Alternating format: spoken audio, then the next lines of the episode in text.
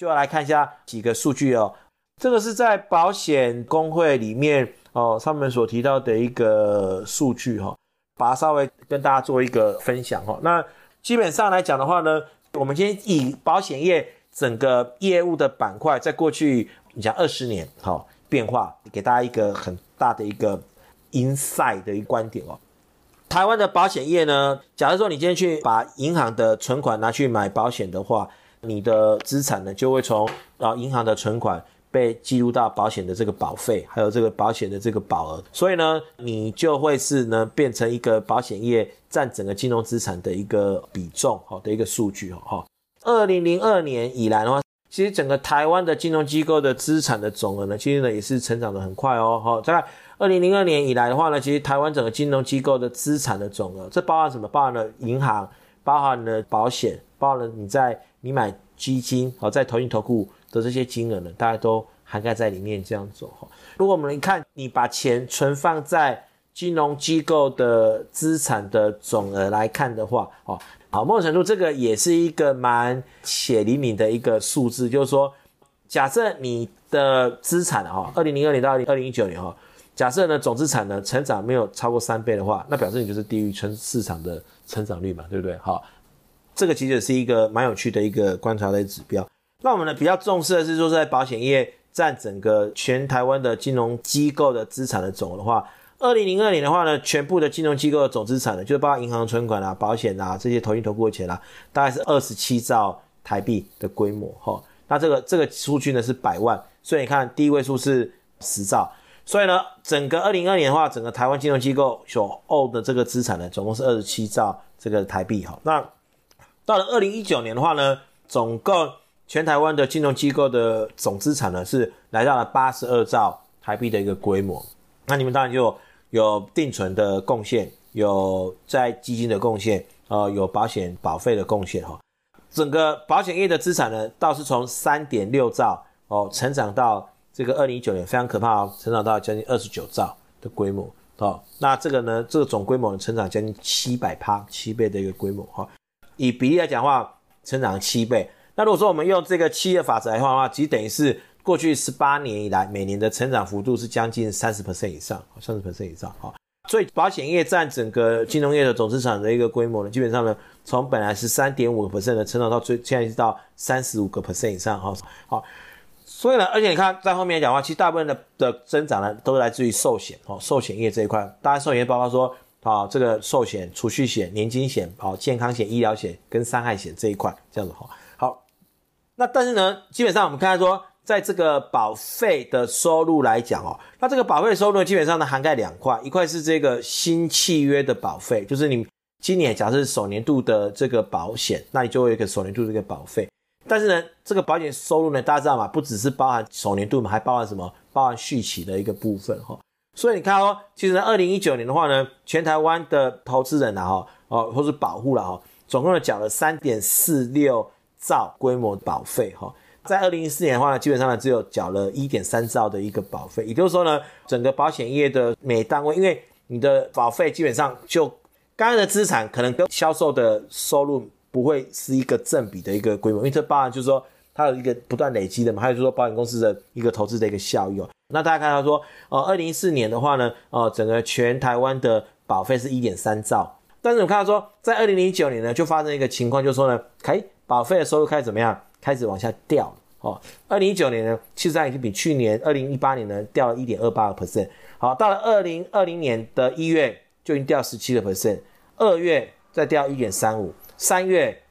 掉七个 percent。好，然后呢四月哦五月哦，所以基本上讲话，大概一到五月哈，全台湾的这个保费的这个用件收入呢，就只剩下哦一点。哦，三兆的规模，那已经是哦比去年的同期呢是下滑了十二个 percent 左右这样子。六月有稍微成长一些哈，有成长回来一些，但是呢，据我看到数字，好像基本上成长幅度也没有到非常非常大的一个状况这样子。大家知道这个是还是在保费的整个的一些条件都没有调降的情况之下呢，所呃产生的一个数字。所以呢，我相信就是说下半年呃整个数字呢，基本上有可能呢会在更加的一个呃比较。不太可能会突然哦从负成长变成这个正成长的一个状况这样子哈。保险业的资产的运用状况的话呢，我们可以看到另外一个很有趣的一个状况，这是全台湾的这个保险业投资的一个资产的一个比重哈啊。如果我们来看一下，就是说，如果保险公司这么大保险公司呢，他们在做他们的投资的配置的时候呢，他们都是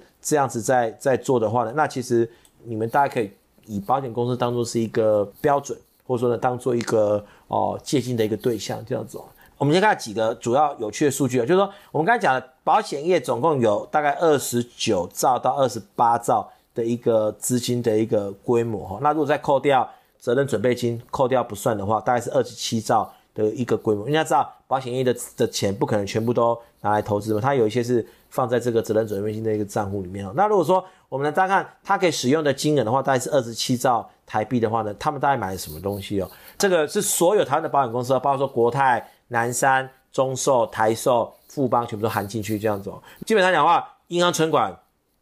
台湾的保险公司每年都有这么多的给付要给付，当然它有些收入，也有一些支出。好，但是台湾的保险公司放在存款的比重只有二点五趴。OK，好，再来的话呢，二十一趴有价证券，这指的是在国内台币的部位哈，也就是说，台湾的保险公司投资在台湾。台币计价的这些，包括说公债、股票这些部位，基本上就是只有二十一个 percent。好，这二十一个 percent 里面呢，因为呢，台湾的这个保险公司啊，他们可以买一些债券嘛，好，所以说基本上呢，他们买债券的比重呢是呢四点七八个 percent。但你看金额哦，好，二零二零年五月，保险公司买进这个公债的金额呢，只有一点二兆。好，那但是在二零一六年的话呢，它的买进金额是一点七八兆，好，那再是一点六八、一点三三，那为什么呢？很简单嘛，因为公债利率太低，好，不足以能 cover 保险公司的这个给付的这个要求。因为假设呢，保险公司要可能它的投资报酬率假设啦三个 percent 以上，它才有办法去 cover 它的预定利率的这个承诺的这个负债的话，那基本上公债基本上。基本上是不太能够哦满足这个保险公司的一个投资的一个需求的哈。那我们再看另外是股票哈，股票呢，它基本上呢其实占了六点一个 percent，其实不小哈，其实不小哈。那六点一个 percent 里面来讲的话呢，其实呢金额呢是从二零一六年的一点二兆左右增长到二零二零年的五月是啊一点六六兆的一个规模，就成长了将近快三十个 percent。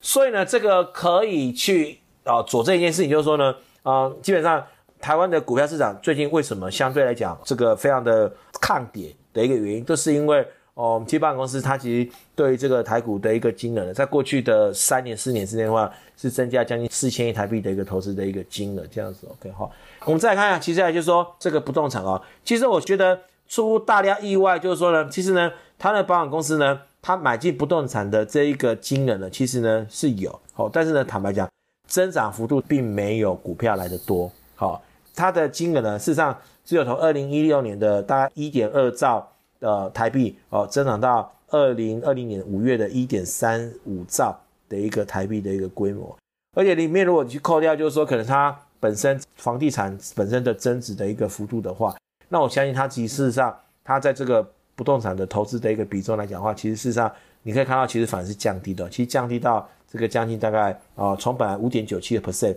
哦，其实降低到这个啊，变成五个 percent 的一个比重这样子。有一大块其实是呢，就是呢，台湾的保险公司的买最多的，但它并没有细项，就是呢，海外投资哈。事实上，台湾保险公司投资在海外的部位，从二零一六年的十二兆哦，是成长到二零二零年的十八兆，成长了将近五十个 percent。好，五十个 percent，好好。我们今天给大家看这个图的原因呢，我想有几个重要的一个呃 implication 给大家哦参考。第一个就是说呢，过去哈，过去如果今天呢，你完全没有在整个投资市场呢有太多的一些琢磨的话，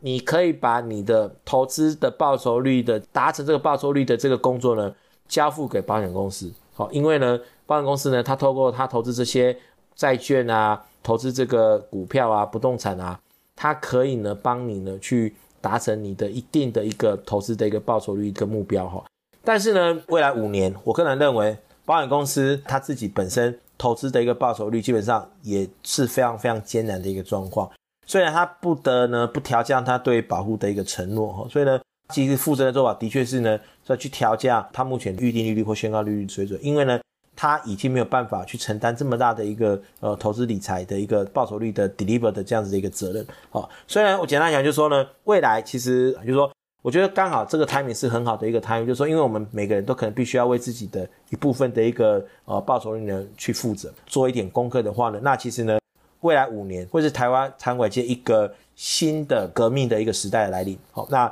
简单讲就是说，你越早能够掌握到。自己把这些商品呢都变成工具，好，不要去仰赖任何一个产品线，你不要任何仰赖，只是仰赖债券，或者是仰赖保险，或者是仰赖股票，或者是仰赖不动产，好，就说用一个比较全面性的观点呢去做一个投资组合的话呢，那你基本上你比较容易呢在这个未来的五年的市场里面呢，呃，取得产品先机。